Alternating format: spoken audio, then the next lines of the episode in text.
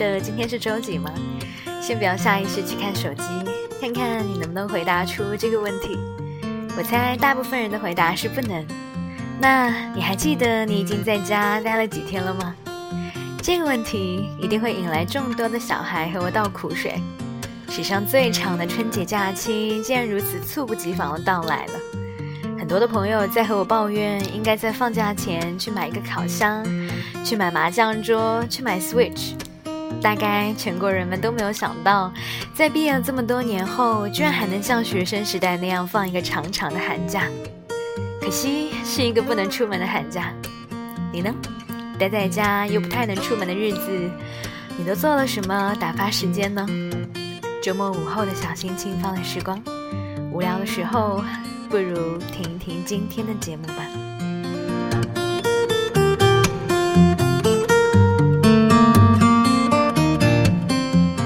相信今年的春节打破了很多人原本的出游计划。原本这期节目是我打算从北京旅行回来做一期特辑的。但是后来无奈的取消，只能待在家里面，想象热气腾腾的老北京铜锅涮肉。年前的时候，朋友问我打算春节长假去哪里旅行。嗯，当我说了北京的时候，他们都一阵唏嘘。北京有什么好去的？你拿这么难得的长假就去一个北京呢？以至于后来为了避免别人鄙夷的目光，我就索性说春节要去北方过年。说到北京，为什么会有这么多人不喜欢呢？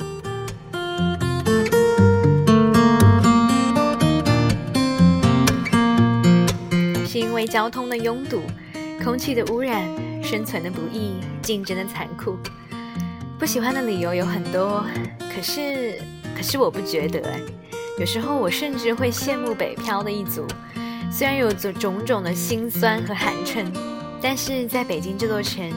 你永远能够找回生活下去的动力，它容纳得下皇室的厚重沉着，也容纳得了市井巷里胡同深处的人间烟火。最近热播的电视剧《新世界》里面有这样一个桥段，嗯，里面三个兄弟吃完了火锅，喝完了酒，眼见着大哥就要离开了北京城，兄弟就要四散各处了。小警察徐天选择留在了北京。他爬上了自家四合院的屋顶，数九寒天的冬夜里面，他只穿了一件单薄的挂衫，漫天纷飞的大雪洒落在他的头发上。他的二二哥问他为什么一直待在上面不下来，他说：“因为我在上面能看见整个北平，一个有假小朵的北平。”不喜欢的理由有很多，而喜欢一个理由就足够了。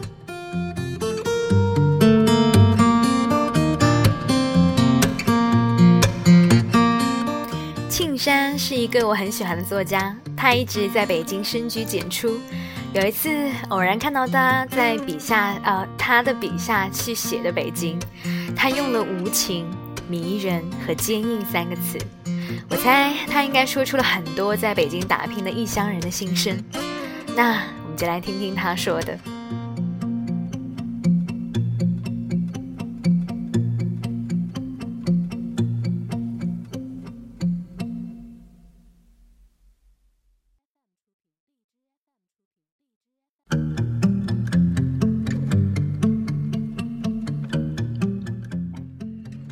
某天深夜，出租车在已经空旷下来的马路上疾驶。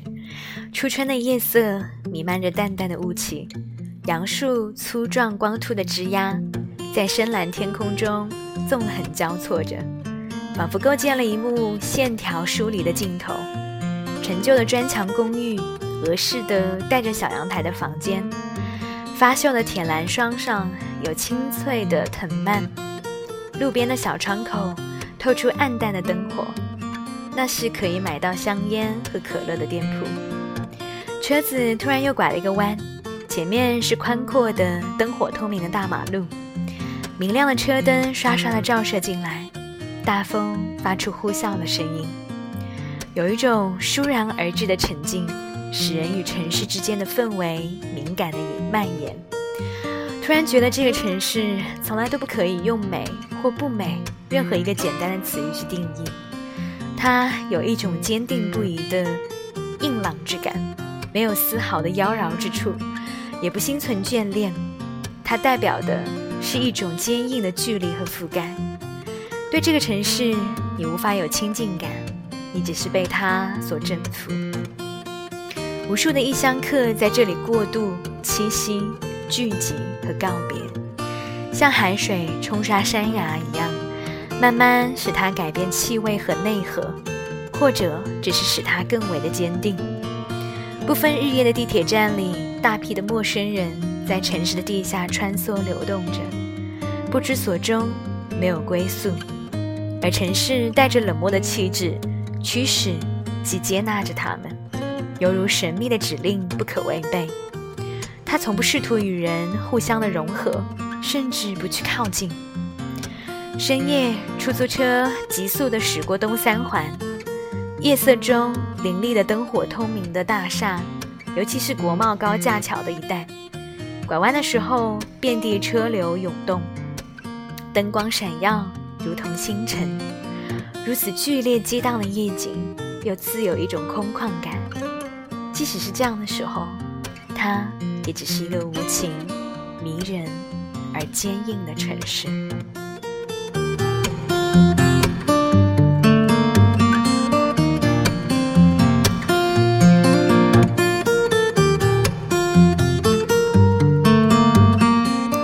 这是青山笔下的北京。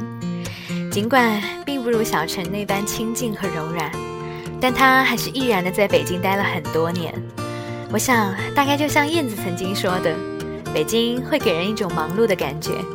尽管内心向往着闲适，但还是想要那种忙忙碌碌却很丰盛、充实的感觉。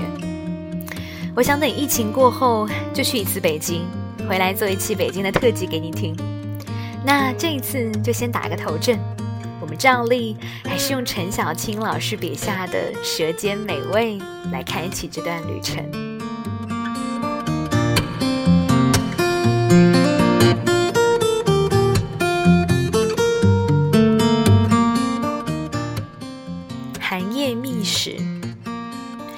北京迟到的初雪，已经是凌晨四点。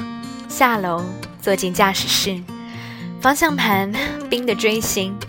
仪表盘显示车外的温度已经接近零下六度，往手心里哈口气，是不是应该安慰一下自己的胃呢？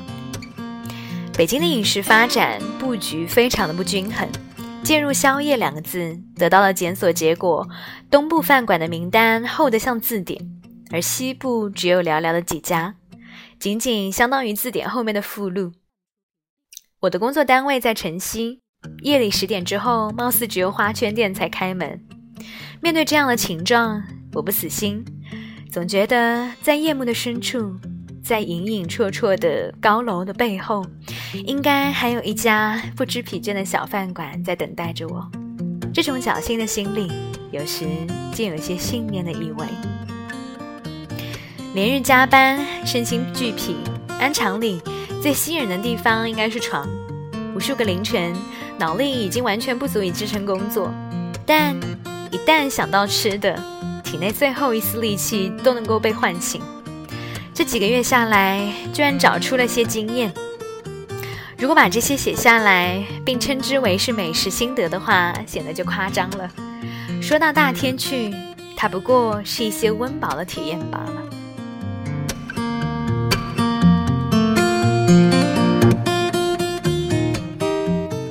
在市区的西部，后半夜还在营业的饭馆，几乎都是清一色的快餐连锁。我善意而且正面的把它理解成，只有连锁店这样，大家互相搀扶着，才能把北京西部的宵夜生意支撑下去。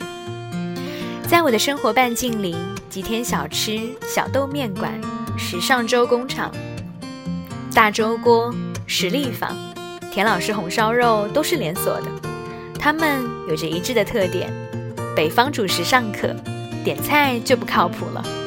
而且他们面目模糊，简直像同一家餐饮技校毕业的，正如我的母校培养出来的播音员一样，可以起各种各样妖娆的艺名，但只要一坐在镜头前，除了长相有差别，声音简直完全一模一样。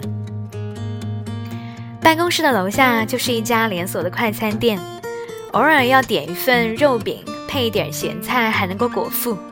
有一天看到菜单的彩页居然有老友粉，一时嘴欠点了一份来，刚吃了一口就觉得他们胆子太大，这哪里是老友粉，明明是用醋和盐以及辣椒煮出来的不完全条状的面食。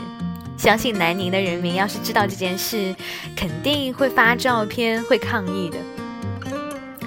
稍远的另一家是一家粥店，也是连锁。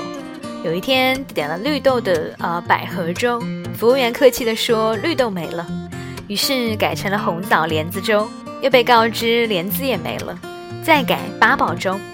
跟您说吧，服务员泄了气儿，您点的都是熬的粥，现在只有用白粥调制的了，比如生滚牛肉粥、皮蛋瘦肉粥。像一只麦兜一样，我坐在那里一脸的委屈。那我还是想要一碗白粥。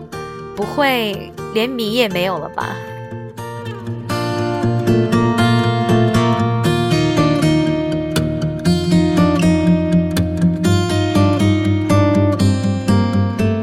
扪心自问，这种宵夜为什么还要去自取其辱？原因很简单，我更厌倦的是日复一日机械又枯燥的生活，悄无声息行驶在北京的冬夜里。搜索路边哪怕是仅有的一盏小饭馆的灯光，进去哪怕真的就喝一碗白粥，那种温暖都能够渗透到骨髓里去。尽管无人陪伴，这也算是对抗无趣人生的一种积极态度吧。时间允许，恰好我又不怕麻烦，一般我会选择更远的地方，魏公村或者是石景山的梅州东坡。这里的四川小吃做的像模像样，尽管是宵夜，有时候可能就是一两位客人也会做的一丝不苟。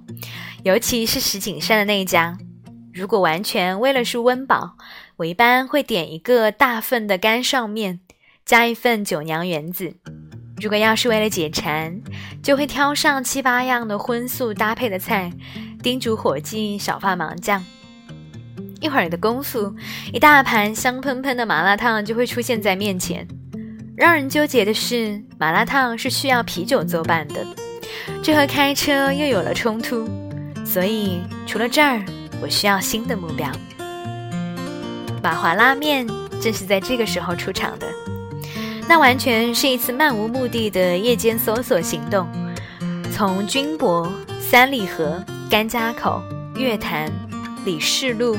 走得几乎近几乎绝望的时候，看到了长安街边这家灯火通明的饭馆。已经是夜里的两点，进门一张桌子上，七八个年轻人对着一桌残羹冷炙以及一堆烤羊肉的竹签，正在兴致勃勃地玩杀人游戏。穿过他们，我到了档口，只要了一碗面，看师傅在大锅前表演。不一会儿，面煮出来，撒了香菜、青蒜。师傅又仔细地用筷子在不同的抽屉里分别捡了牛肉片、牛肉粒和牛肉碎，笑容可掬地 把面端上来，示意我可以享用了，还用很重的西北口音诠释了一声：“美得很呢。”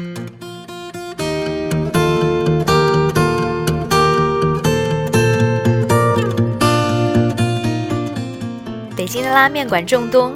如果单从制作的质量上来说，这家牛肉面肯定不是最接近兰州土著的，但在二十四小时营业的店子里，马华肯定是最温暖、最可口的一家。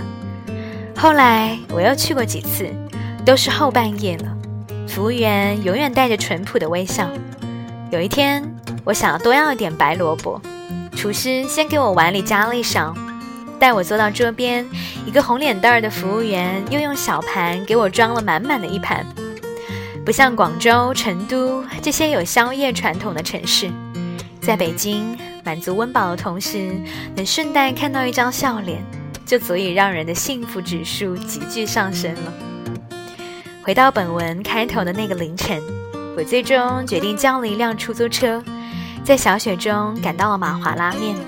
那儿居然还有好几桌客人，我选了一张靠窗的座位，要了烤羊腿和啤酒，望着飞雪，想着自己人到中年还在透支着生命，失败感不由得泛起。两瓶酒喝完，已经有些醉意。殿堂里的服务生勤快地跑前跑后，客人们散落在各处，希望着自己的希望，惆怅着自己的惆怅。这情景很像是金庸笔下一千多年前匆匆赶路的旅人们，在风雪中的枫林渡口，那家茅草小店里，大家等着雪停，明天又要各自赶路了。